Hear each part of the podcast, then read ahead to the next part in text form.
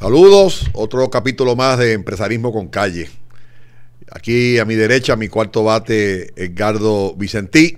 Oye, Edgardo, es increíble la cantidad de gente que, nos llama, que nos presenta sus modelos de negocio y, y después que creo que este es el sexto o séptimo que estamos haciendo, ¿verdad? Este es el sexto. El sexto.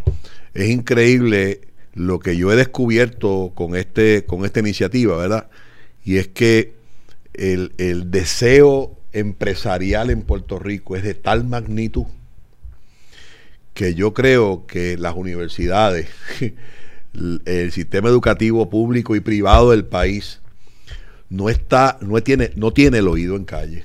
Para nada. No lo tiene en calle. O sea, aquí todavía estamos pensando en, en educar en matemáticas, en inglés, en español, en sociales, en ciencias solamente.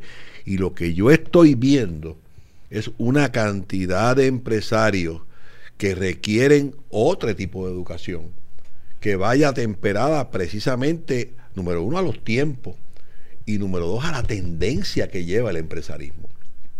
Yo, en mi época, el, el conocer las destrezas administrativas de la A a la Z era, era un monstruo.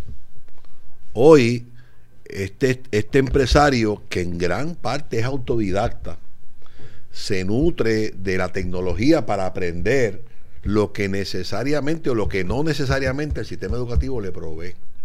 Así que de la misma forma en que, en que hacemos un llamado a los distintos sectores del país para enfocarnos todos en lo que debe ser una estrategia de país empresarial, yo creo que dentro de esa estrategia me, luce que el sistema educativo del país se tiene que reinventar. se tiene que reinventar y, es, es, increíble. Y hoy eh, me inspiran estas palabras nuestro próximo invitado, eh, Luis Ortiz. Luis Ortiz tiene un negocio que se llama High Setup. High Setup. Yo para los nombres a veces se me, se me olvidan.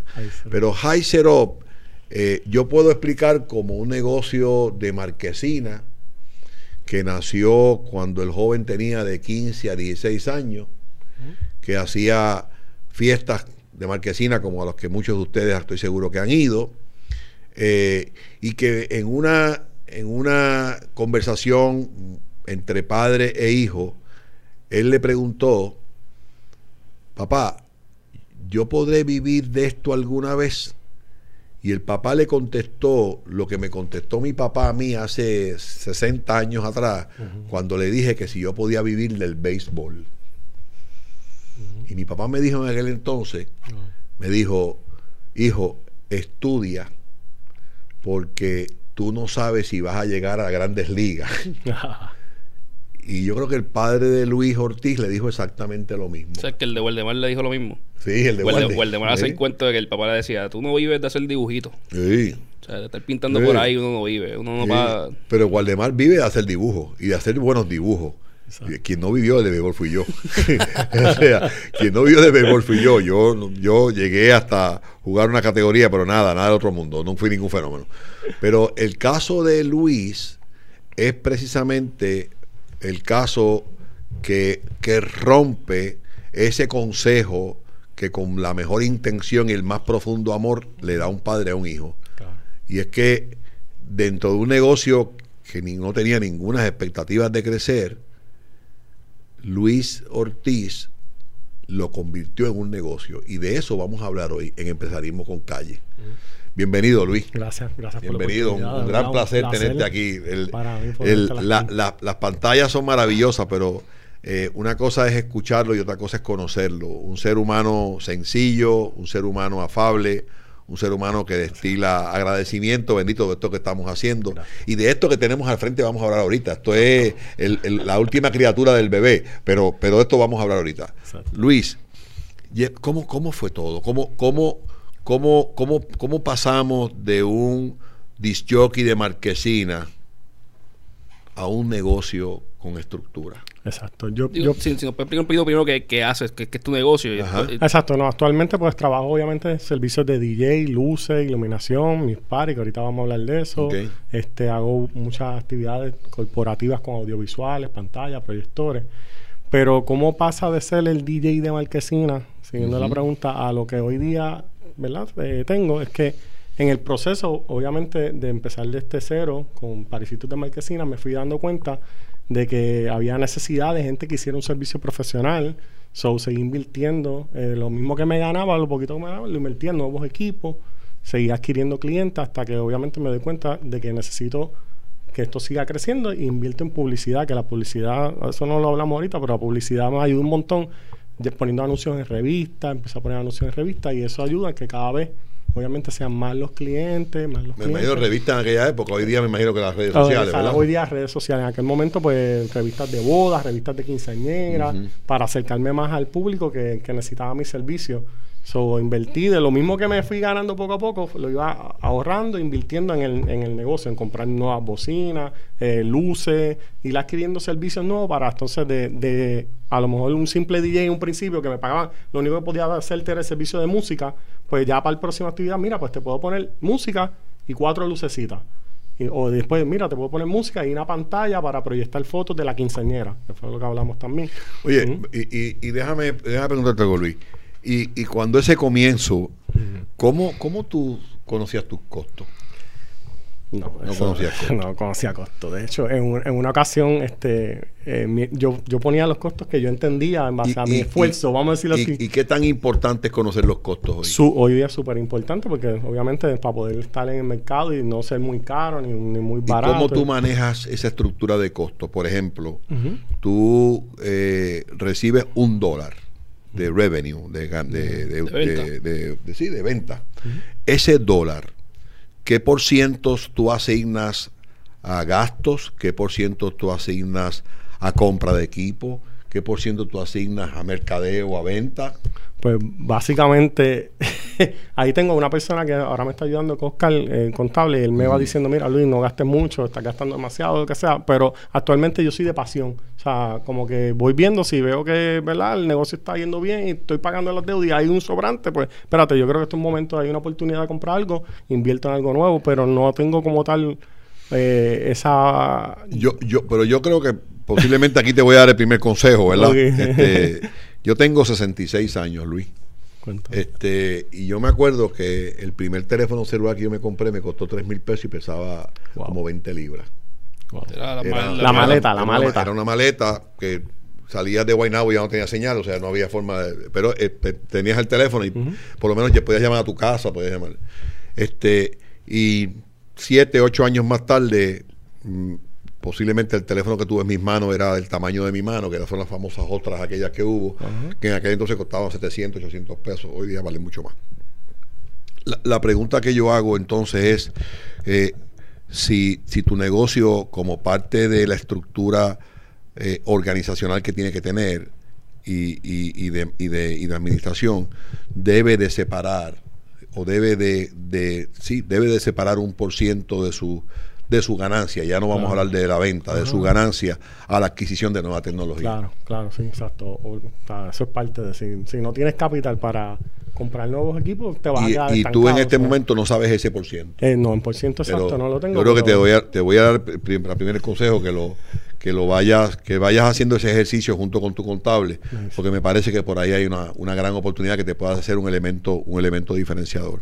Eh, desde el punto de vista de, de cómo cómo a tu negocio que comenzó de una forma muy elemental, que se fue se fue cuál es cuál tú sientes que ha sido la cualidad principal de Luis al poder crecer. Servicio, servicio, responsabilidad. Pero si yo te pido tres bocinas, tú no las tienes, ¿qué tú vas a hacer? eh, subcontratar tres bocinas con otra persona y brindarte un servicio que a lo mejor esa otra persona no te lo hubiese dado, por darte un ejemplo.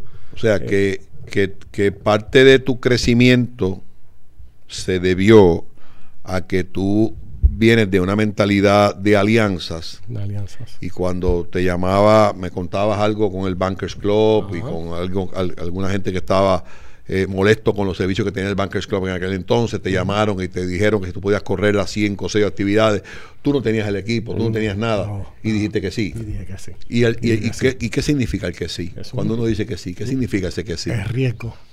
Toma el riesgo, ya lo dijiste que sí, so tienes que hacerlo.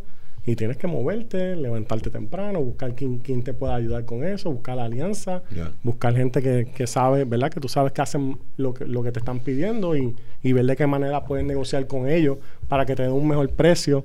Y entonces, un ejemplo, si el precio de ellos regularmente es 100 dólares, por darte un ejemplo, y, y tú logras que te lo den a mitad de precio, pues entonces tú puedes venderlo en 100, que es el mismo costo de ellos, sin afectar al cliente, y tú te ganaste 50. Obviamente das un buen servicio. Y, y esa relación de alianzas ocurre también a la inversa.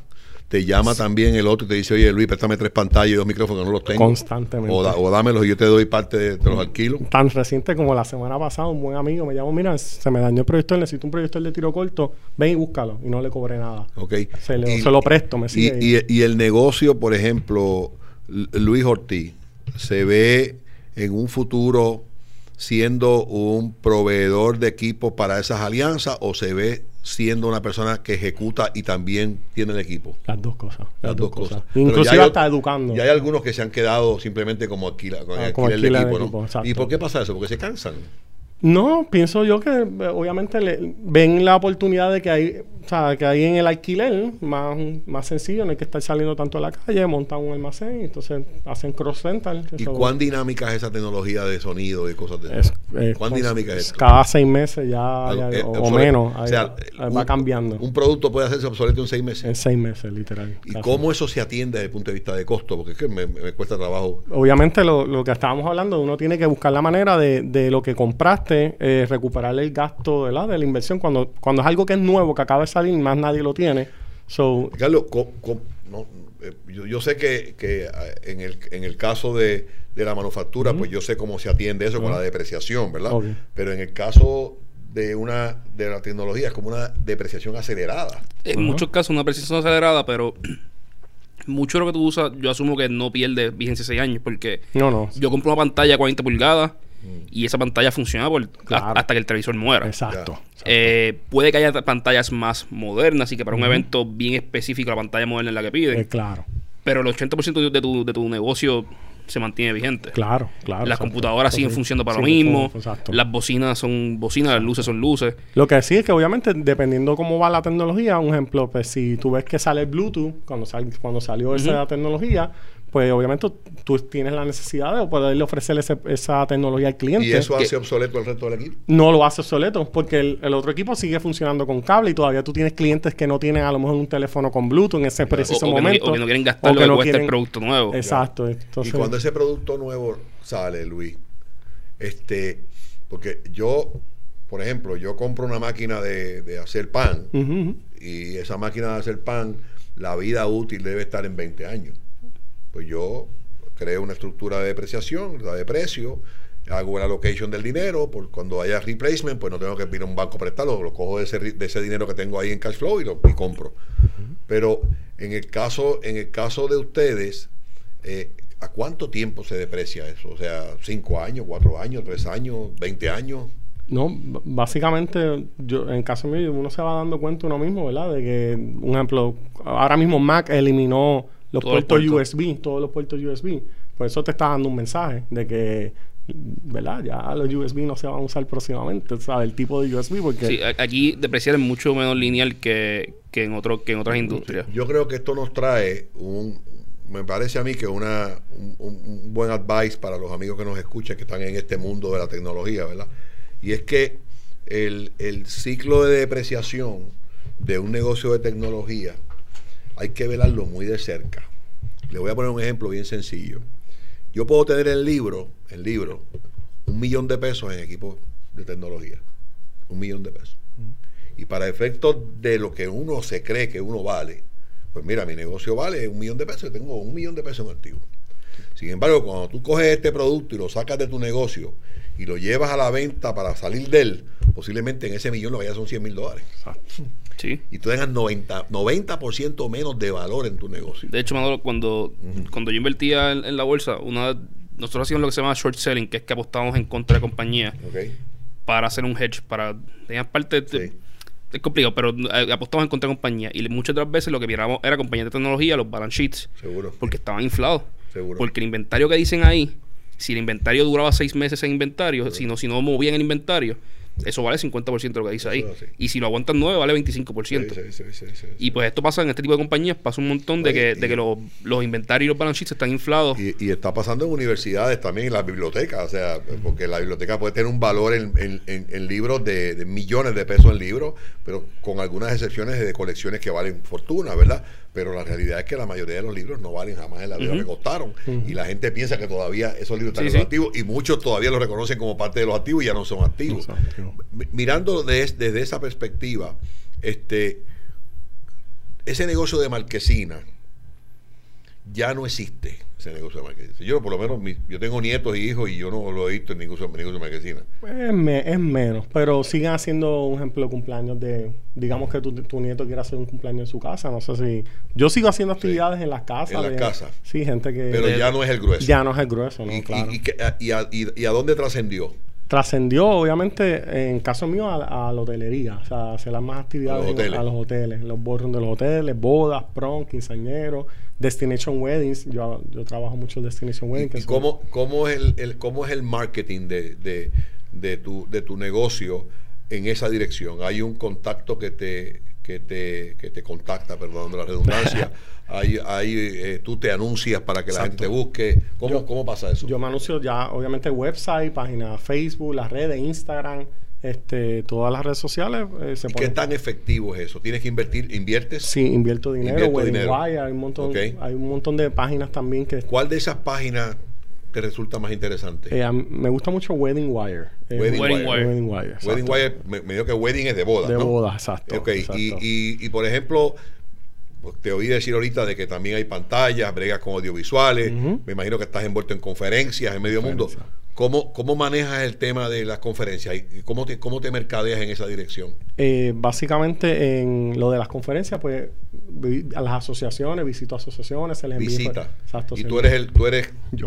tú eres Cuca Gómez. Yo soy Cuca Gómez. No, mentira, tú- tú prácticamente el- Yo coordinadora, coordinadoras de eventos, Sí. coordinadoras de boda, este, que, ¿verdad? que se dedican a eso, pues se les presenta los servicios, los productos, se les explica qué nos diferencia de la, de, ¿verdad? de la competencia.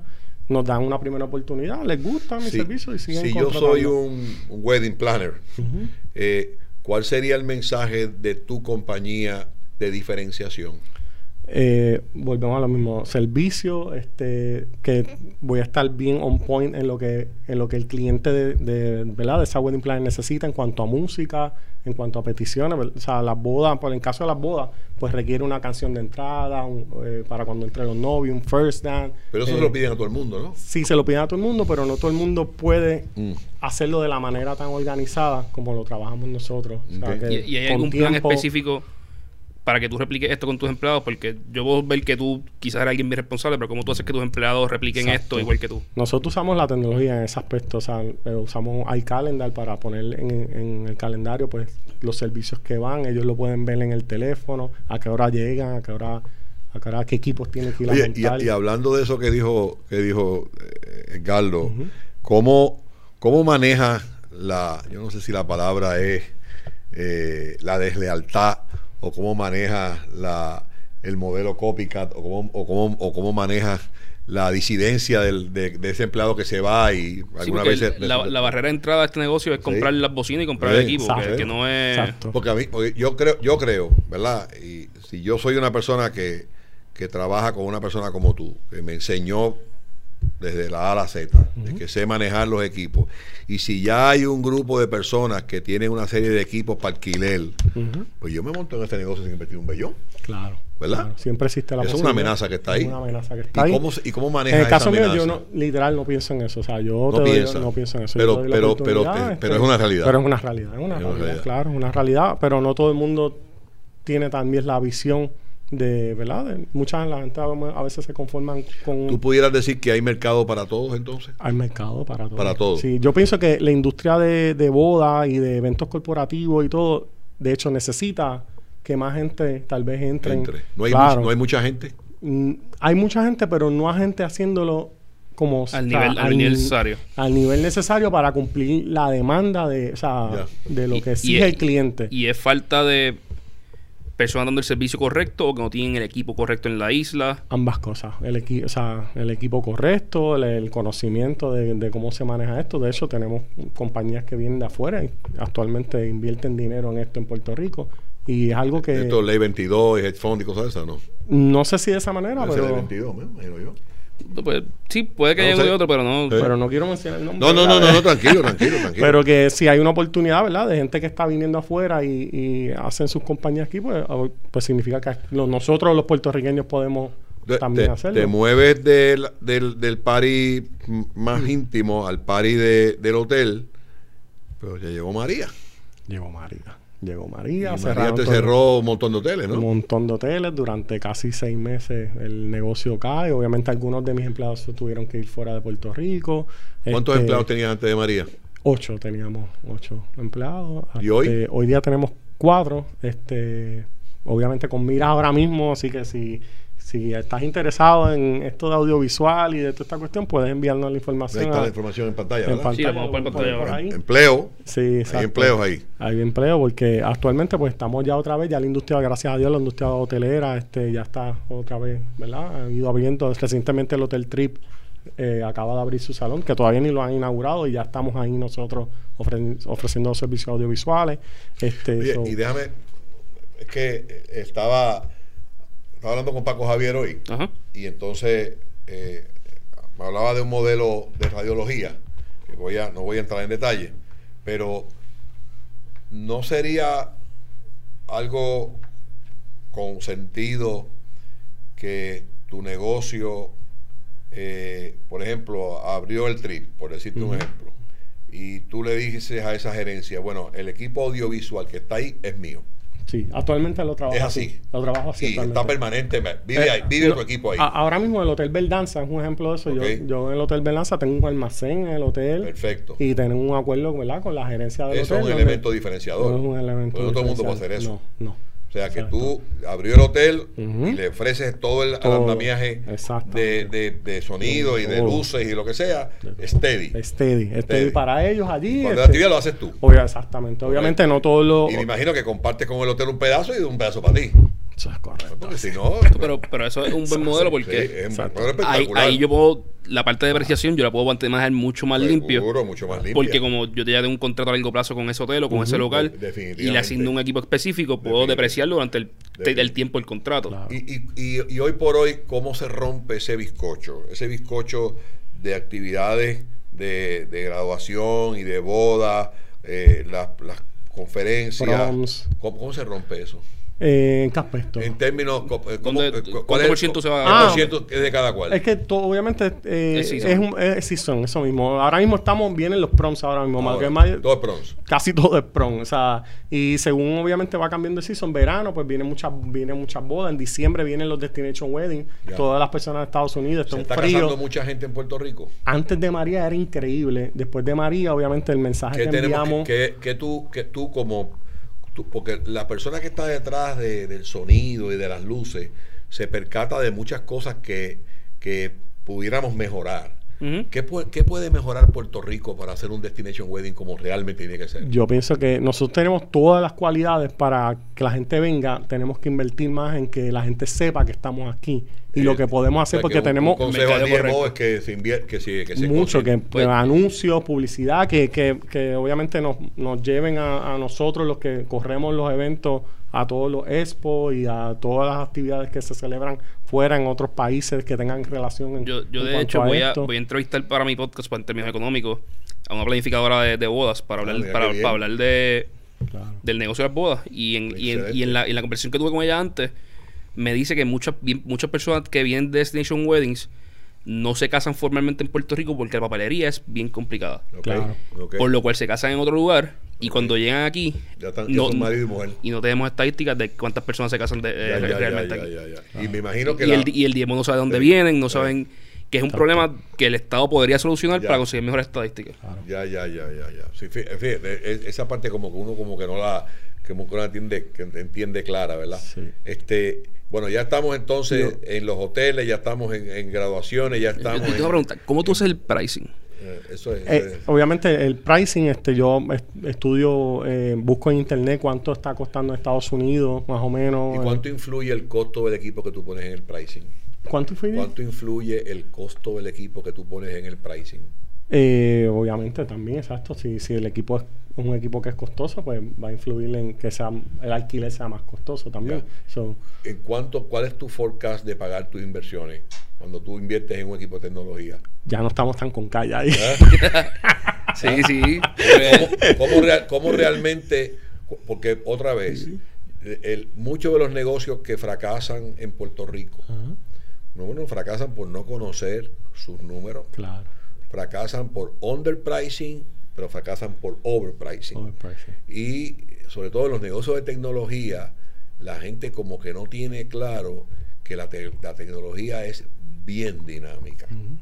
Mi pregunta con la única intención de, de aclarar es cómo, cómo, cómo se define eso a la hora de, pre- de un producto. En el caso mío, yo Sin secretos. Por ejemplo, est- estos audífonos que tenemos aquí.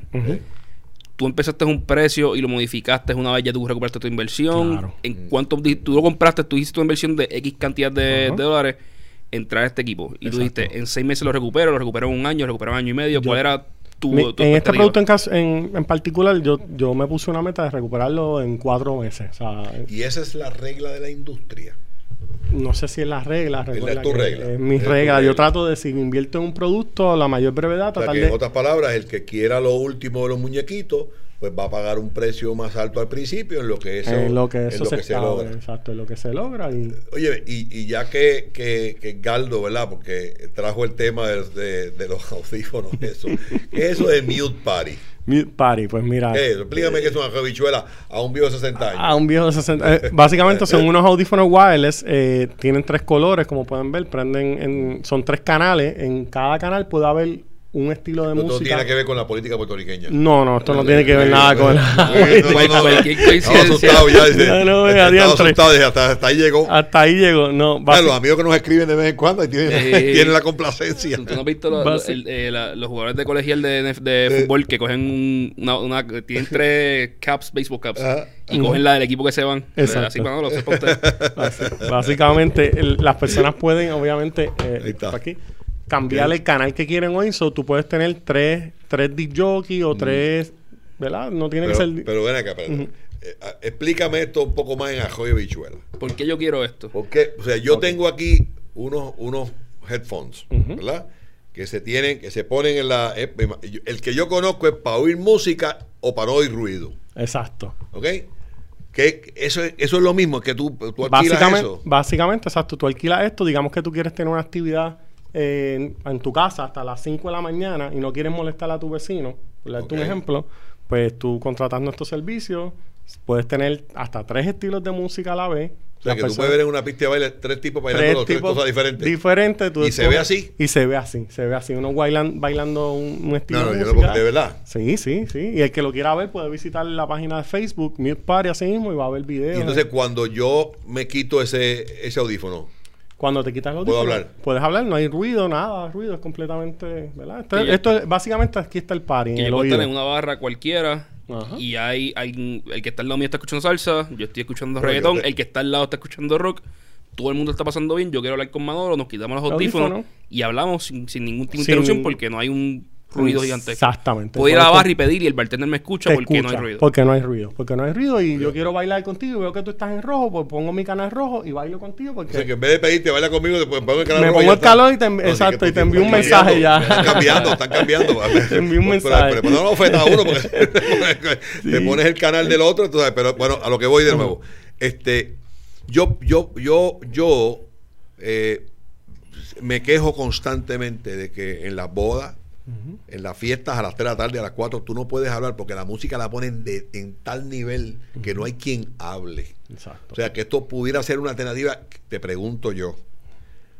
El que no quiera meterse en eso, que no se meta. Pero si yo realmente quiero bailar con, con una música y sin oír el revolú de la música. Esa es una alternativa. Eso es una alternativa. O sea, que puede, puede coexistir con la forma tradicional de... De, de la fiesta. Y si, la, y si hay 300 o 400 invitados. Hay 400 audífonos en el party. 500 audífonos. Actualmente tengo 500, pero y, con mira de... y ese Mute Party, ¿de dónde viene ese nombre? Eh, eso es básicamente un branding que yo creé, este, pensando obviamente en mute, en la- las consolas de audio, hay un botón que dice mute. Y dije, pues mira, mute party. O sea, apagamos el sonido, le dimos mute al- a la consola de audio y va directo a la Y una persona. pregunta, el que no enseñan en las clases aquí. Tú sales, tú encontraste, tuviste un problema. Te dijeron, en, en- nos estás contando que te dijeron en un, en un party de, de un, De un de un hotel. hotel. Mira, o bajar la música o te volvemos a traer. Claro. Porque los guests se están quejando, los, los huéspedes. Ajá. Y tú te fuiste a internet a buscarle una solución. Una solución. Y Busqué encontraste- paredes como esta, buscando y encontré que en Europa que- había habían discotecas que discotecas con esto. ¿Cuál es el proceso de yo encontrar un manufacturero un- o un supplier, decirle, mira, ponle mi marca, lo voy a importar a Puerto Rico? ¿Cómo, cómo tú llegas ahí? Pues obviamente empiezo a buscar en las redes, ¿verdad? Este, Encontraste el audífono. Encontré el audífono, encontré el, El ¿verdad? El no el producto, no, en un principio encontré lugares que tenían el audífono y gente que alquilaba. Porque ya esto se usa en... en, en Europa. Europa. en España, sí, hay lugares así. Entonces encuentro obviamente el producto, empiezo a buscar entonces en, en- en páginas de fabricantes eh, para buscar un fabricante, a ver si encontré. y Encuentro, esto es chino. eh, exacto, eh, fabricación china, como todo lo de tecnología, hoy día todo hecho en China. Ok. Logró conseguir, entonces se le se contacta. Eh, ¿Viajas allí o lo haces todo por internet? todo, por, teléfono? internet, Todo por internet. Todo por internet. Todo por internet. Eh, no, Bien. mínimo de ¿Y- qué tan- qué cómodo internet. tú estás? ¿Cuán, cuán, cuán, cuán fácil es en Puerto Rico eh, el, el business to business este a nivel de internet? ¿Es, es igual de fácil como yo veo que esta gente hacen con China, que le escriben a los chinos, los chinos los contestan, se mandan prototipos, se mandan emails y, a- y al abrirse darle ojo en cuatro meses está el producto terminado puesto aquí en Puerto Rico. Eso es aquí, aquí está igual. Interno. Sí, no sé, no, es algo que yo realmente no. Yo te diría, lo, lo que yo he visto aquí, como estamos en Puerto Rico, siempre hay un person-to-person meeting. Ok. Yo creo que en China, como la facilidad de Pero viajar el que, no siempre el está... que nos escribe de afuera, el que, el, que está, el que está mirando o el que pudiera mirar a Puerto Rico como un contra manufacturer o pudiera mirar a Puerto Rico como un hub de producción, por ejemplo, que yo tengo una fábrica de, de plantillas, perdona que me Mm, desvíe del no, tema un no, momento, no. pero yo tengo una fábrica de plantillas o de tortillas mexicanas en California y yo quiero atacar el mercado de los Estados Unidos, de la, costa este de los Estados Unidos y traer la mercancía de California a Nueva York me cuesta una fortuna y tengo que identificar un productor en la costa este o, o nearby la costa este de los Estados Unidos para que me fabrique, para yo chipear directamente allí. ¿Cuán fácil es que eh, yo encontrar en Puerto Rico eso? Ahí me... O sea, ¿Ah? yo No nunca lo he visto. En- No ahora, una página viro para la eso. pregunta para ti.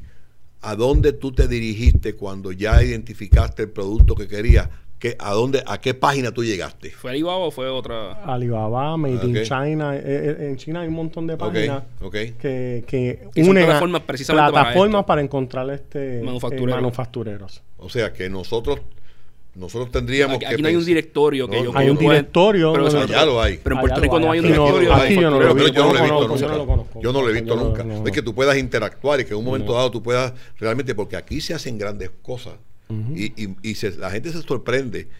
A Puerto Rico tiene dos ventajas que nosotros no acabamos de entender. Una de ellas es la frecuencia del outbound. Que es semanal. de- Es verdad que nos limita, fijo. es verdad que nos limita Jacksonville nada más. Tenemos cuatro barcos yendo toda la semana, pero a Jacksonville y el costo mayor está en el inland freight, pero con el caso de la tecnología que va en una cajita un montón de miles de pesos es mucho más fácil. Este y, y lo segundo que yo creo que aquí hace falta eh, esa esa información porque no todos los costos en Puerto Rico son altos. O sea, Puerto Rico se tiene que mover a un acervo tecnológico de primer orden, Claro. porque competir con los chinos prácticamente es imposible. Exacto. Es imposible. Igual que te- yo entiendo que Puerto Rico debe sí, tener una visión de, de si vamos a invertir, o sea, si vamos a, digamos que tú haces pan, Sí. pues que todo lo que tú necesitas para hacer tu pan, Sí. pues entonces tengas cerca o, o sea, como crear, ¿verdad? Para Bueno, que yo, yo creo que, eh, ahora que yo tengo esos tres colores frente a mí, ¿verdad? Pues yo creo que ninguno de esos tres colores ha podido explicar el modelo económico Exacto. si fuéramos Estado o si fuéramos soberanos o si fuéramos eh, independientes, porque sin duda alguna el modelo económico siendo una isla, con una ley de cabotaje frente a nosotros, con un montón de cosas que realmente nos es muy difícil poder competir a nivel mundial. De la única forma que Puerto Rico puede competir a nivel mundial es si nosotros nos insertamos en la fase tecnológica de la A a la Z, desde programación hasta, hasta esto que tú haces. y, mirando eso, hace, unos, hace unos, unos meses fui a la República Dominicana a un cumpleaños que me invitaron y me sorprendí de tal forma lo que yo vi allí desde el punto de vista de tecnología, desde el punto de vista de luces, desde el punto de vista de sonido, desde el punto de vista... De hecho, la sorpresa del día fue Wisin llegó a cantar allí. Yo no soy fanático de reggaetón, pero tengo que decirte que la verdad que fue un show espectacular. ¿Dónde está, dónde está, dónde está tu, tu, tu negocio de cara a esa oportunidad de exportar? Eh, a, como tal exportar el servicio. Exportar tu concepto, exportar tu, peritaje. Actualmente, luego del huracán María, este, yo estuve un tiempo en Miami y actualmente tengo un pequeño almacén todavía allá. Eh, y porque estoy con miras de eh, este mismo servicio que ofrezco acá, empezar a, ofrecerlo allá. ¿Y por qué Miami y no Orlando? pensé en un principio en Miami. ¿Por qué? Porque tenía tenía unos conocimientos ya de unos hoteles y unas personas que habían ido allá, eh, unas alianzas que entendí que era el lugar que podía ir. También Orlando es una alternativa, obviamente, por mm. todos los puertorriqueños que tenemos allá.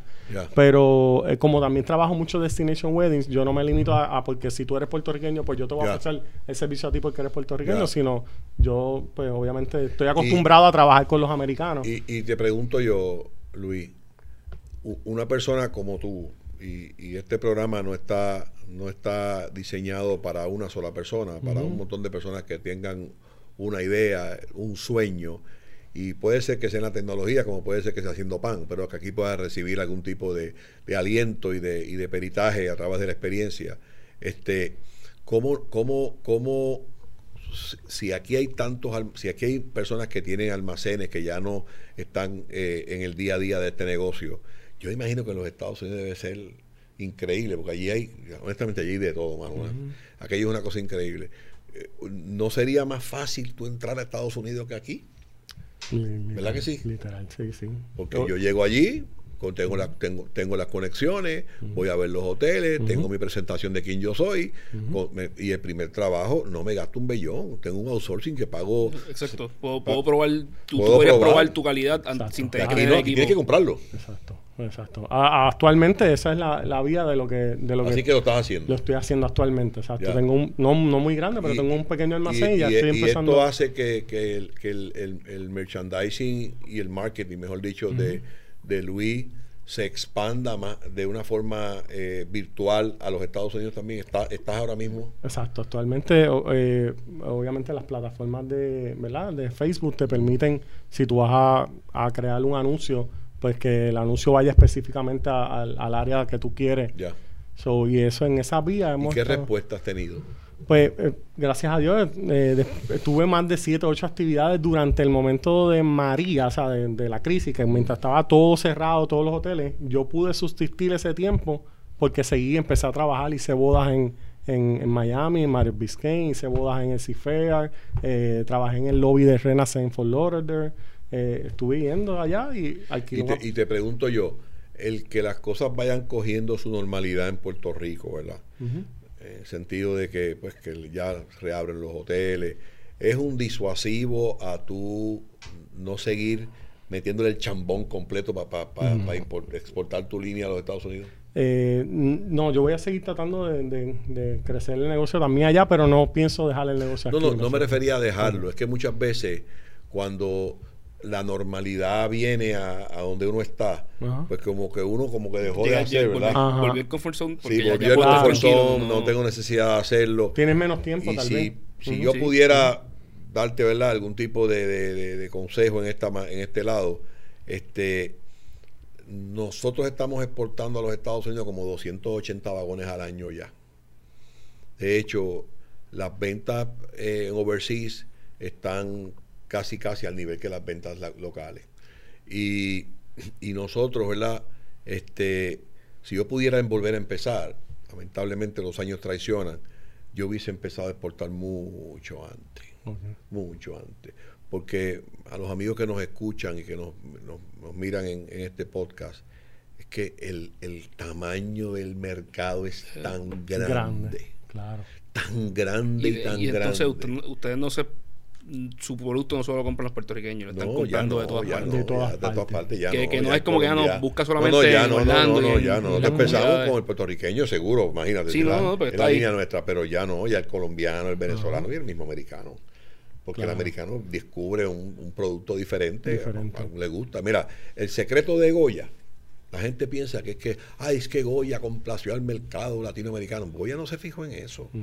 Goya desarrolló el mercado latinoamericano, pero con el marketing en el, en el anglosajón, que es quien lo, cono quien lo, lo conoce y lo paga. Cuando usted conoce lo que vale una lata de bichuela colorada y a usted le cobran 70 chavos más caros, usted no la paga. Pero el que no la conoce la va a pagar. Y yo he estado en sitios tan remotos como en Yakarta, Alaska, que en un grocery store pegado a un lago hay productos Goya. Goya. No solamente con el producto puertorriqueño, y no solamente con el frijol negro del cubano, se metió también en, en todos los productos étnicos de El Salvador, de Honduras, de Ecuador, de Venezuela, de Colombia, y hoy por hoy la gama y representación de Goya en las góndolas norteamericanas, yo te diría que es una de las posiciones más, más amplias. O sea que yo, yo invito ¿verdad? a todos los, los- los empresarios puertorriqueños en, el, en la dinámica que estén, y en este caso tú no eres la excepción, Luis, de que, de que no sigan, no dejen de mirar al norte. Al norte, claro. No dejen de mirar al norte. Al sur hay que mirar también. Ajá, a veces no miramos también. al sur y al sur hay una oportunidad increíble muchas También, veces. Pero, pero el norte nos da la ventaja de la movilidad, Movilidad. que no necesariamente nos pasa con el sur.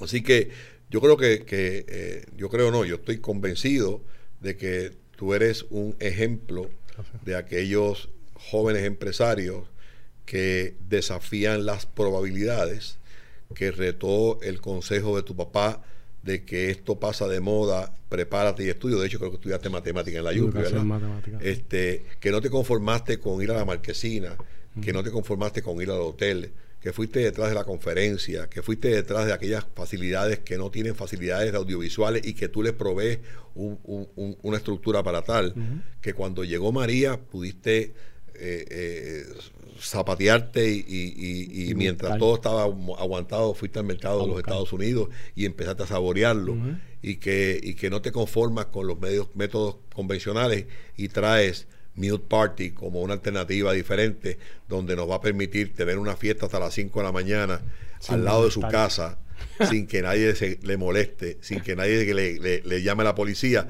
porque la música la está en su oído y no en el ambiente. De eso es que se trata. Exacto. De industriales en empresarismo con calle y empresarios en empresarismo con calle, que son innovadores, que son diferentes y que son relevantes, aún en negocios convencionales. Así que otro capítulo más de empresarismo con calle, Gracias hoy con Luis Ortiz y con el cuarto bate tradicional de este espacio. Muchas gracias. Ay, gracias. gracias.